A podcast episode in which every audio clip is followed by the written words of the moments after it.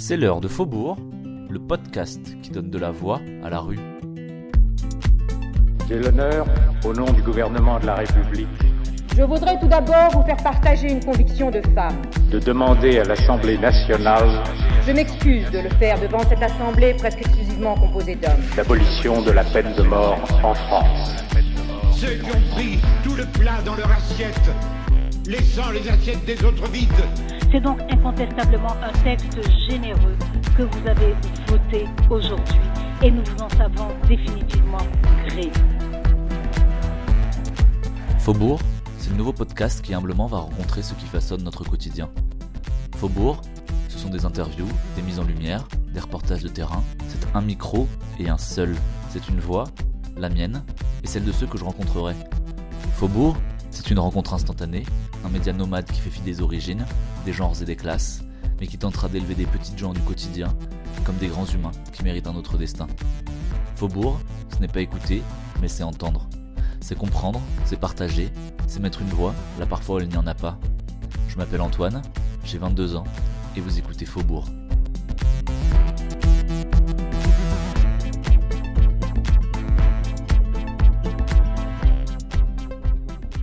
Dans ce premier épisode de Faubourg, nous partons à la rencontre de ceux pour qui la rue est vraiment un quotidien. Certains la connaissent, la côtoient, et d'autres y passent leur journée, voire leur nuit.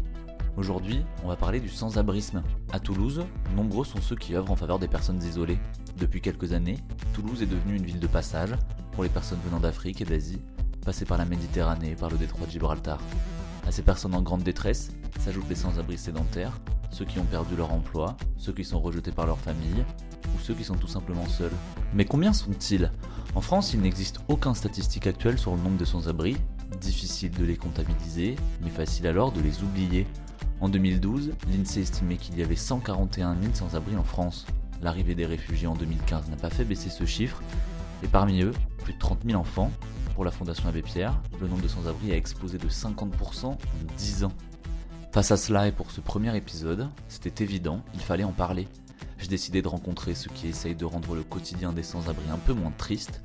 Alors j'ai décroché mon téléphone, j'ai pris contact avec l'unité toulousaine de la Croix-Rouge et j'ai dégainé mon micro.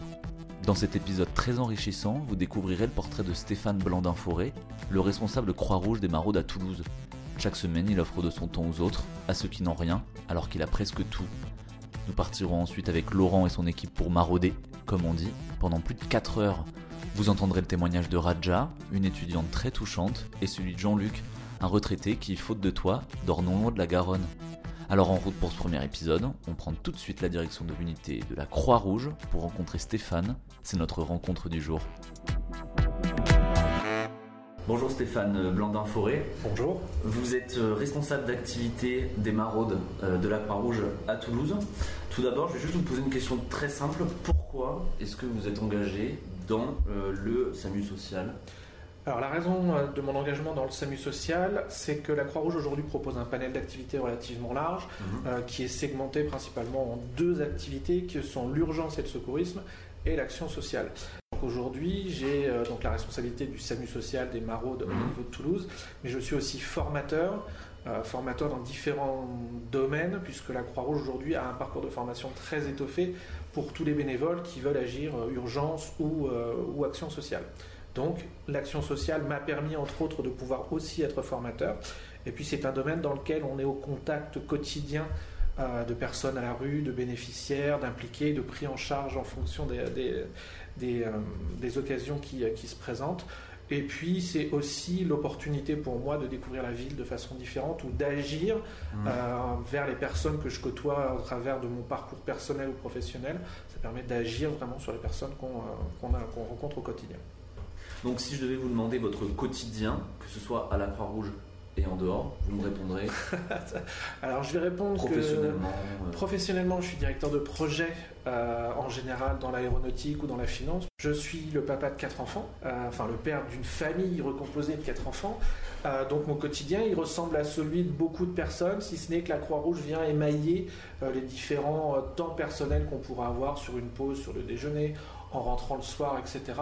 Euh, sachant que j'ai la chance d'avoir euh, une femme qui est aussi à la Croix-Rouge. Elle est dans l'équipe cadre aujourd'hui, elle est référente aussi, chef d'équipe maraude, euh, formatrice, elle a à peu près le même, le même cursus que moi. Et j'ai des enfants qui, même en étant au plus jeunes, c'est-à-dire plus jeune à 6 ans aujourd'hui, ceux de 10 et 13 ans sont déjà actifs à la Croix-Rouge. Ah oui, ils sont déjà intéressés. simulent les victimes, préparent des repas dans le cadre de l'action sociale. Donc j'ai une famille qui comprend parfaitement mon rôle à la Croix-Rouge. C'est une vraie valeur. Euh, et que depuis que je l'ai découvert et je l'ai fait découvrir à ma famille, c'est quelque chose, c'est devenu une activité familiale, mais au bon sens du terme. Ah oui.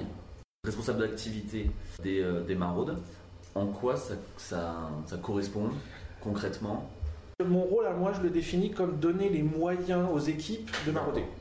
Euh, mon rôle à moi, c'est de leur donner les moyens et de faire en sorte que le temps qu'ils consacrent, consacrent, à la Croix-Rouge soit consacré à la rencontre des bénéficiaires, à l'aide des bénéficiaires, des personnes à la rue. Et combien de personnes composent le, le pôle de Maraude aujourd'hui à Toulouse? Alors aujourd'hui, il y a 115 personnes, 115 euh, bénévoles à la Maraude. Euh, et sachant que dans ces 115 bénévoles, il y en a à peu près une dizaine qui, euh, qui se concentrent sur les moyens logistiques, les moyens d'encadrement, les moyens de formation, etc. Avec une équipe cadre qui, qui est composée de 6 personnes. Oui. La Croix-Rouge en général, euh, quelle que soit sa structure ou quel que soit son niveau de structure, est mhm. extrêmement hiérarchisé et structuré. D'accord. Euh, c'est quand même aujourd'hui 19 000 salariés, 59 000 bénévoles, et je pense que les chiffres vont monter cette année. Parce que c'est vrai que j'ai regardé sur le site tout à l'heure, c'était pas. On, est à 60, on doit être à 63 aujourd'hui, voire 67. On attend la dernière campagne. Et donc euh, aujourd'hui, euh, combien euh, de maraudes par semaine, par mois à Toulouse? Comment s'organise Plus l'hiver que l'été, toute l'année? Alors on, fait, on maraude toute l'année de façon uniforme. Mmh. on est aujourd'hui à 4 maraudes par semaine. Donc Toulouse, ça va être le mardi, le jeudi, le vendredi, le samedi. on maraude en moyenne 4 heures par soirée. Euh, on a une heure de préparation, une heure de fin de maraude qui est consacrée au débrief, au nettoyage des matériels, des mhm. véhicules, etc. Et donc on maraude réellement sur le terrain entre 19h45 et 23h45. Une équipe par soir? Une équipe par soir composée de 6 personnes. Euh, véhiculées, avec un minibus. Euh, pourquoi le minibus? Alors déjà parce qu'on est 6 et que donc on dépasse la capacité naturelle d'un véhicule léger. Euh, et puis aussi parce qu'il nous arrive de faire du transport sur demande du 115. Donc dans ces six personnes, encore une fois, c'est extrêmement structuré. Il y a un chef d'équipe, mhm. un chauffeur, et des maraudeurs ou participants en fonction de si on a des personnes qui veulent découvrir la maraude. Ça peut être le cas de journalistes, ça peut être le cas de membres de la famille, de bénévoles, de, euh, de services civiques, puisqu'on a énormément de services civiques chez nous qui apportent mhm. leur aide à différentes activités. Et donc on est six, et avec ces six-là, on peut se permettre aujourd'hui de transporter entre une et trois personnes. On a euh, une situation d'action sociale très développée par la mairie, beaucoup de personnel qualifié qui sont là pour répondre aux besoins des gens qui mmh. sont à la rue ou simplement euh, dans une situation de précarité. Euh, et puis Toulouse a ce site particulier qu'elle est, euh, qu'elle est une plateforme, que ce soit en été ou en hiver, des différentes personnes qui se déplacent en France ou qui viennent de pays européens, type Portugal, Espagne. c'est vrai que pour passer en Europe du Nord et pour la majorité qui veulent aller notamment en Angleterre, Toulouse est une plateforme centrale. Et donc, quand les gens arrivent à Barcelone par différents moyens, etc., mmh. quand ils prennent le train, parce que c'est souvent le moyen qu'ils choisissent, ils arrivent à Toulouse. Donc on a une population dite de sédentaires, c'est-à-dire de gens qui sont sans abri, mais à Toulouse et qui y restent. Et puis on a énormément de personnes qui passent, ce qui fait qu'on peut en été, par exemple, voir la population de personnes à la rue tripler on a une population qui est très mouvante entre les périodes euh, où on va avoir l'ensemble des sédentaires qui restent sur Toulouse, mais qui n'ont pas de solution temporaire de logement, type centre d'hébergement d'urgence, nuitée d'hôtel, etc. Et puis la période d'hiver où on va avoir moins de personnes à la rue parce que la ville de Toulouse ouvre énormément de places en hiver. Euh, si mes souvenirs sont bons, on doit être aujourd'hui, en dehors des associations qui hébergent elles aussi, on doit être à trois gymnases ouverts, mhm. ce qui est relativement important. Euh, je m'en aperçois pour venant de la région parisienne avec des moyens qui sont différents. La ville de Toulouse met quand même beaucoup de moyens en face. Euh, et puis des associations, certaines associations hébergent elles aussi de leur côté au travers de structures réservées aux femmes, réservées aux personnes avec des différences, des, différences d'orientation, des différences qui serait difficile à accepter dans d'autres cas, type transgenre, etc., où il faut trouver des, mmh. environnements qui leur, sont, euh, qui leur sont pratiques et surtout accessibles. Et donc la mairie de Toulouse met à disposition, ce qui fait que en hiver, étonnamment, on va rencontrer moins de monde parce qu'ils sont dans des centres d'hébergement d'urgence.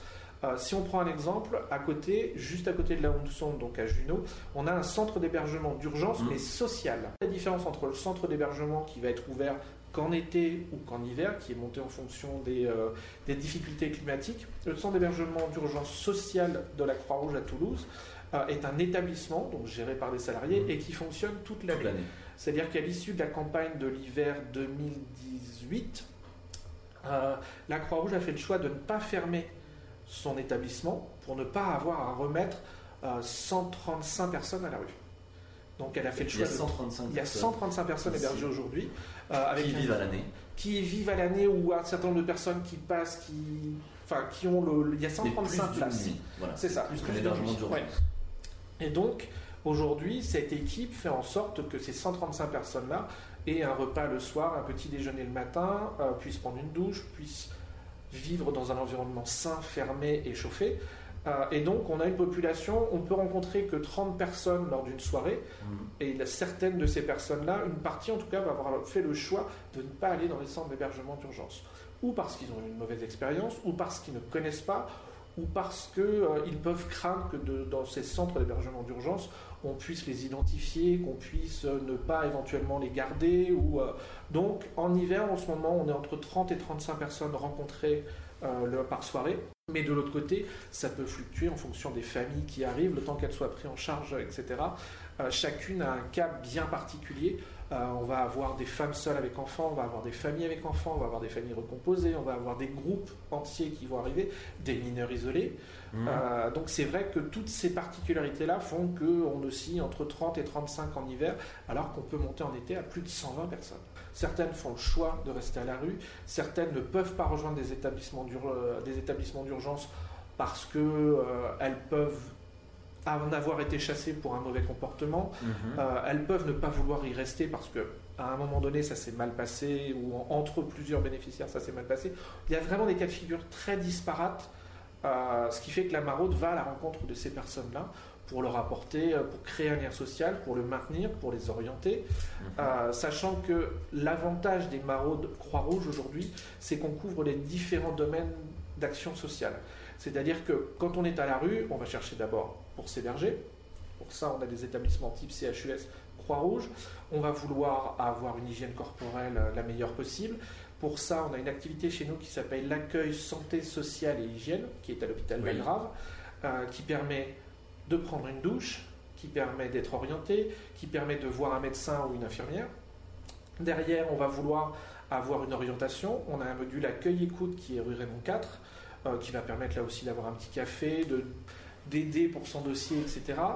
Euh, il faut une adresse pour faire des papiers, etc. La Croix-Rouge propose un service de domiciliation postale euh, qui est au Grand Ramier.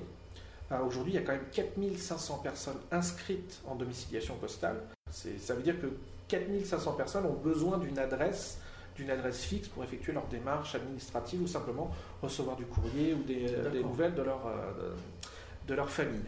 Euh, on a besoin de se vêtir. Pour ça, il y a une vestiboutique, il y a un vestiaire. Euh, on a besoin de manger. Et Mhm. pour ça, on a des Épiceries. sociales, jusqu'à certaines épiceries sociales qui sont très ciblées vers des populations qui n'iraient pas forcément vers d'autres structures si elles étaient en dehors de leur environnement.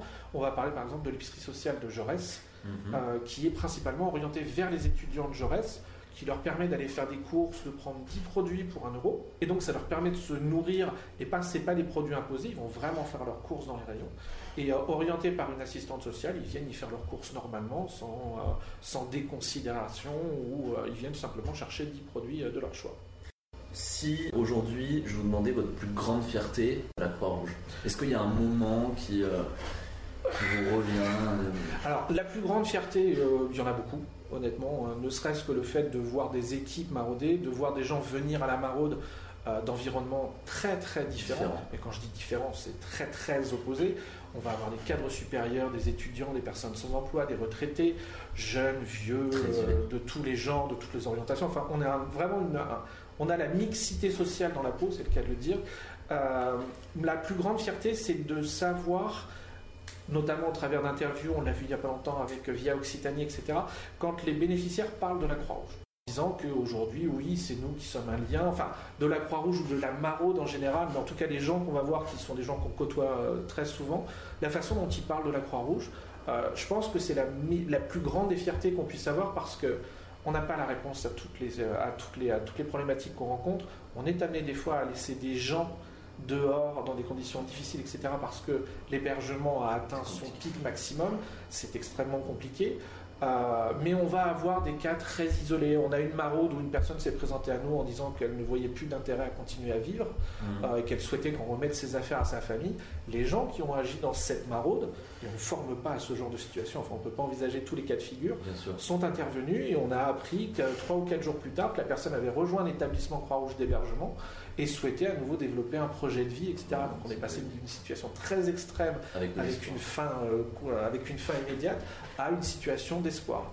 La vraie réussite de la maraude, c'est quand on va rencontrer des personnes et qu'au bout d'un moment, on n'a plus à les rencontrer parce qu'elles vont vers des structures, elles retournent dans un cycle d'aide sociale, pas d'assistanat, mais d'aide mmh. sociale. On n'a pas vocation à assister les gens. On les aide, on les redirige vers les bonnes structures qui les prennent en charge et qui vont leur redonner à nouveau le droit aux aides, qui vont les orienter, qui vont les héberger, qui vont euh, de manière à ce qu'elles reviennent dans ce circuit duquel elles, sont sorties. Comment ceux qui nous écoutent peuvent agir aujourd'hui à la Croix-Rouge ou ailleurs pour le sans-abrisme? Peut-être que quelqu'un a eu envie de...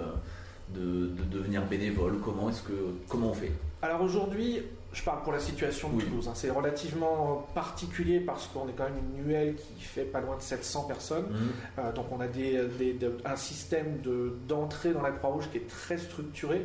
Euh, aujourd'hui, il suffit d'aller sur le site web de la Croix-Rouge de Toulouse ou sur le groupe Facebook. Ou, enfin, il y a quantité de moyens de nous contacter. Et la, la façon d'entrer chez nous, elle est toujours très simple. On va avoir une réunion de présentation générale de la Croix-Rouge. On n'a pas besoin de euh, formation, non. pas besoin. C'est est-ce que c'est ce qu'on vient chercher à la Croix-Rouge? Est-ce qu'on n'est pas plutôt au travers d'une si c'est trop structuré pour nous, si on est mhm. trop nombreux, si on veut agir plus directement? Donc on vient avoir cette présentation générale, on choisit son activité, vers quoi on veut s'orienter, la vestiboutique, la domiciliation, la maraude, le secours, l'urgence, etc. Mhm. Et derrière, le responsable d'activité fait une présentation beaucoup plus précise et propose une découverte de cette activité. Une question que je pose toujours à la fin de, de mes interviews, s'il y avait une seule personne qui vous écoutait, ce serait qui Et vous diriez quoi? Une seule personne Une seule personne.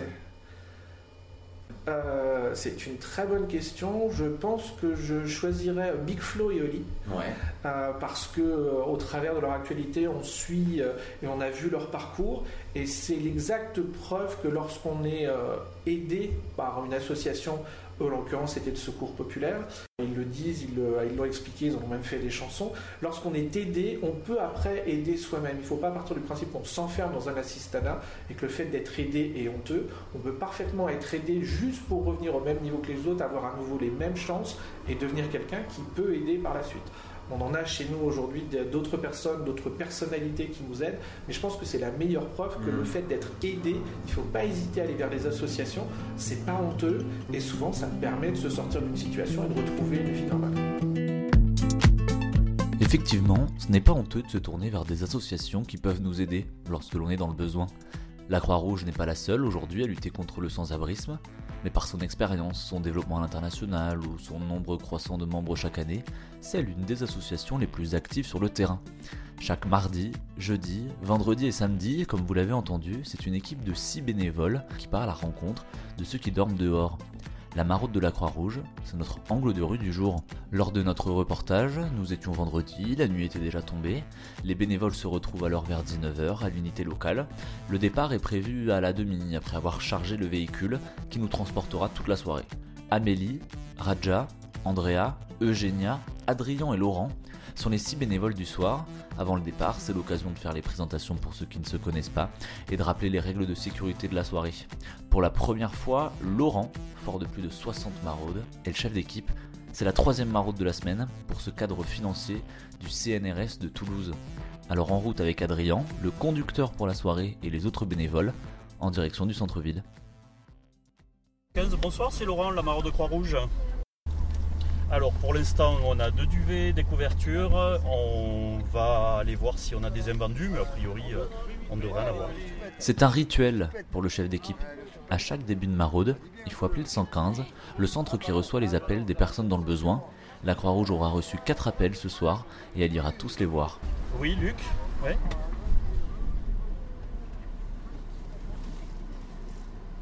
Il est où? Il est impasse. D'accord. Ok. Vous avez vu, je, devine même l'adresse. Ouais, ouais. On est passé le voir hier soir. Ok. Donc il est sur place et on, passera le voir. Ok.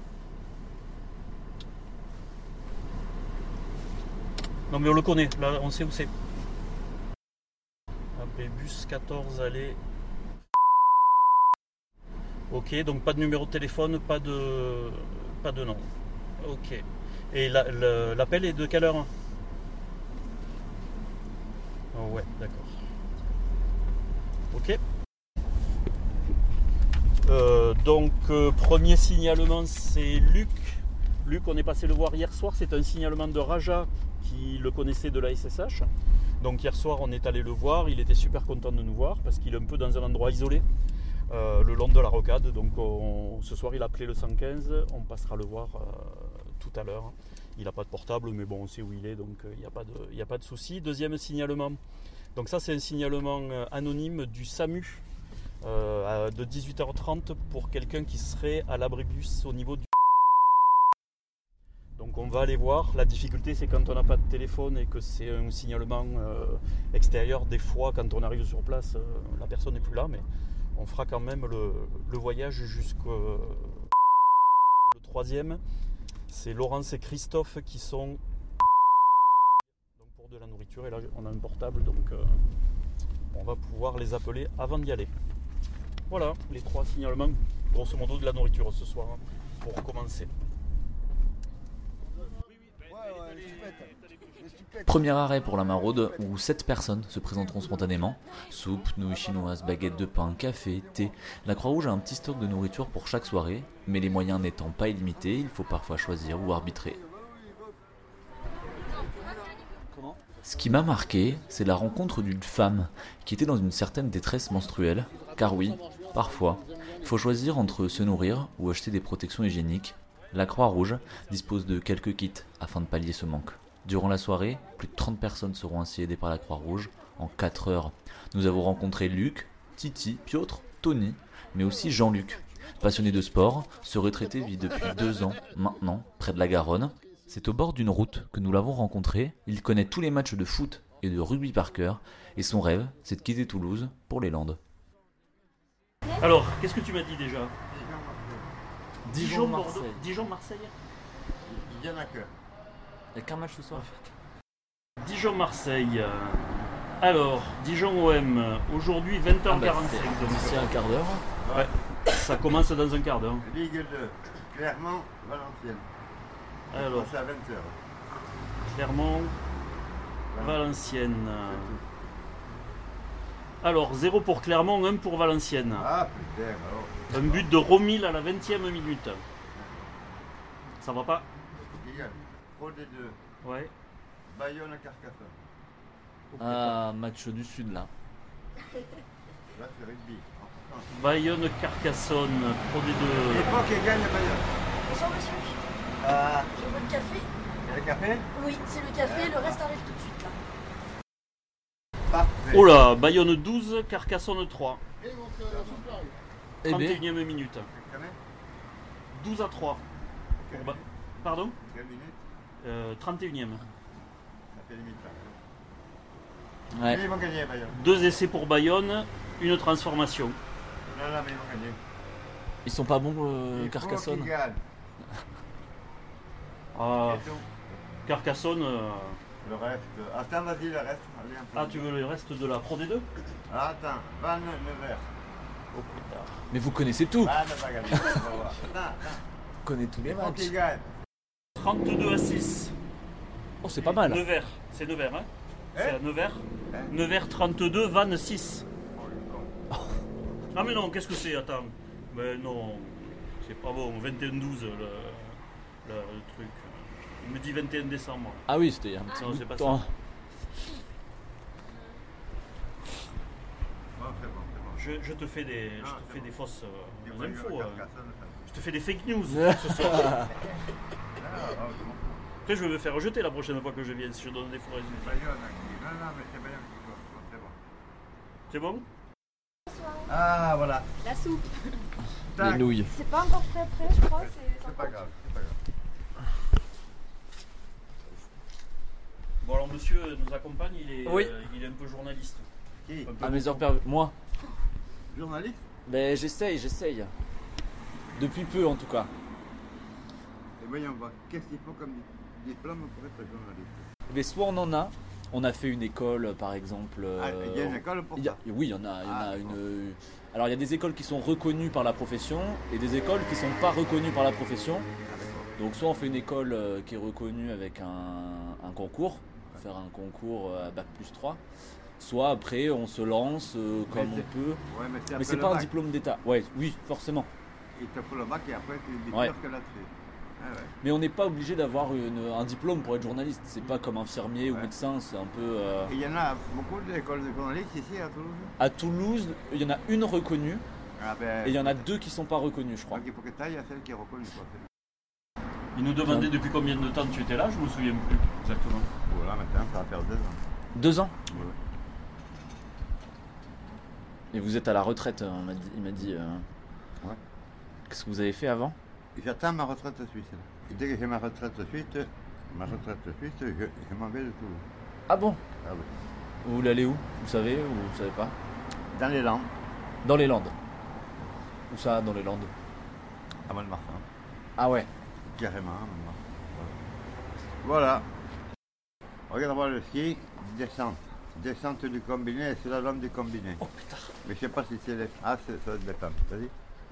Au championnat du monde de ski. Perrine Lafont, je sais pas ce qu'elle a fait. Il y avait la descente et le slalom. Départ de la descente retardé, Ah. Ah. prévu initialement 11h, retardé d'une demi-heure. Ça va. Cyclisme. Cyclisme, étoile de Bessèges. Cocard, il a gagné la première euh, étape. La porte prend le meilleur sur Venturini. Ah, la porte, c'est Copilly. Ouais, c'est bien. Et alors, le classement? Il La n'a pas le classement général? Attends, je regarde. nanana. Il a gagné la première. Bon, les nouvelles de la médiathèque. C'est calme. Comme d'habitude, ouais. Tu vois, quand il y a du soleil, il y a- y, a moins de monde. Ah ouais? Ouais, ah ouais. Avant de repartir, j'avais envie de poser quelques questions à un bénévole.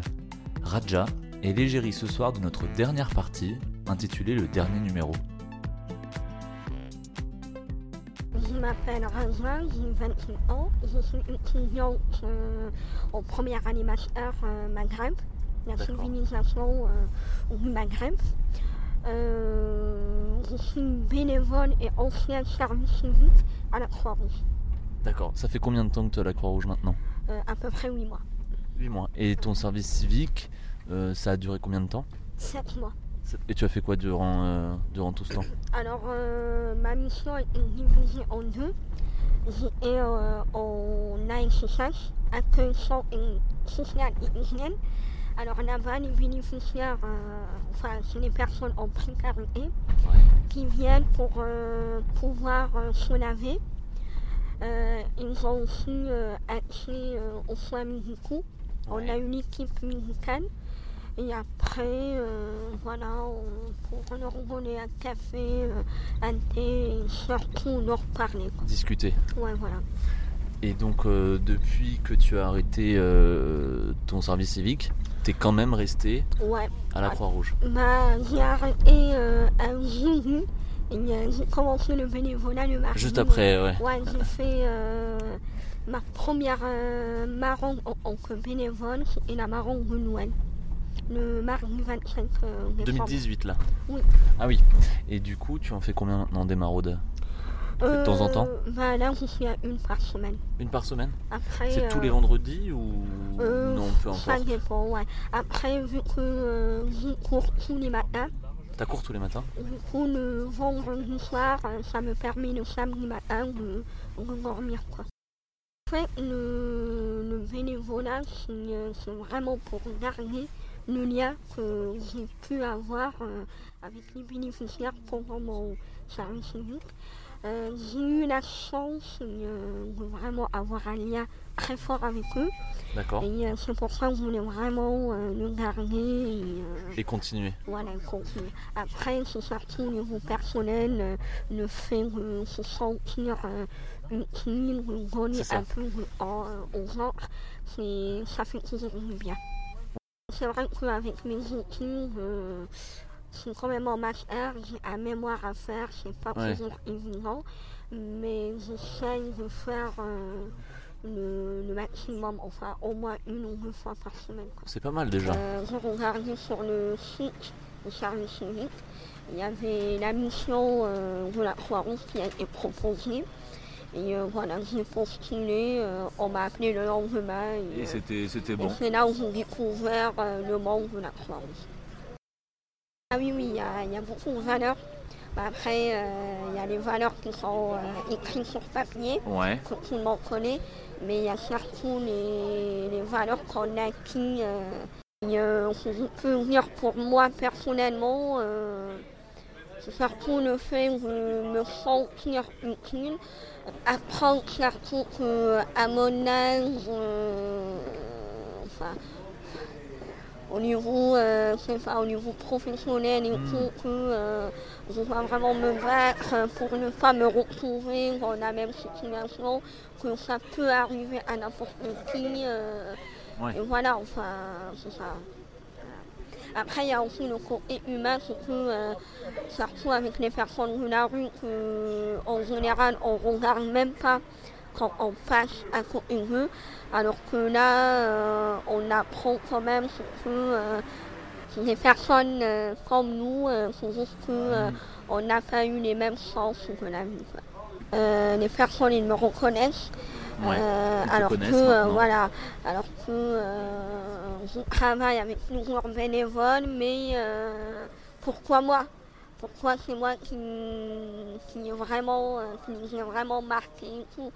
Euh, ça m'arrive de sortir euh, sans l'emblème Croix-Rouge, euh, de passer à côté d'eux, ils sont complètement bourrés, pétés, et ils me reconnaissent. Et là, tu dis, euh, quand même, j'ai marqué la vie de quelqu'un. Un peu comme quand tu croises un ami, enfin, tu croises une personne dans un bar, vous parlez il y a un lien entre vous. Et voilà, dis, j'aimerais bien continuer à connaître la personne, j'aimerais bien garder le contact avec elle. Alors, un moment qui m'a beaucoup marqué, c'est que euh, quand j'étais à la SSS, ils nous ont appris comment contrat service civique euh, est fini. Il y en a qui ont pleuré. Ouais. Voilà. Il y en a qui ont carrément pleuré. Euh, Il y a un mec qui m'a dit euh, Non, s'il te plaît, euh, reviens, reste avec nous et tout. Il, était en larmes. Et là, j'ai complètement craqué. Alors que c'est quand même quelqu'un qui. J'arrive pas à pleurer facilement. Il y a des moments où tu craques, il y a des moments où c'est difficile, on ne sait pas journée, mais euh, la majorité c'est vraiment euh, super. Et ça m'arrive des nuits où je ne dors pas, où je suis malade, où passe une mauvaise nuit, et le matin franchement euh, je vais y aller, ça va être dur, mais dès que j'arrive, je les vois avec le grand sourire et tout, euh.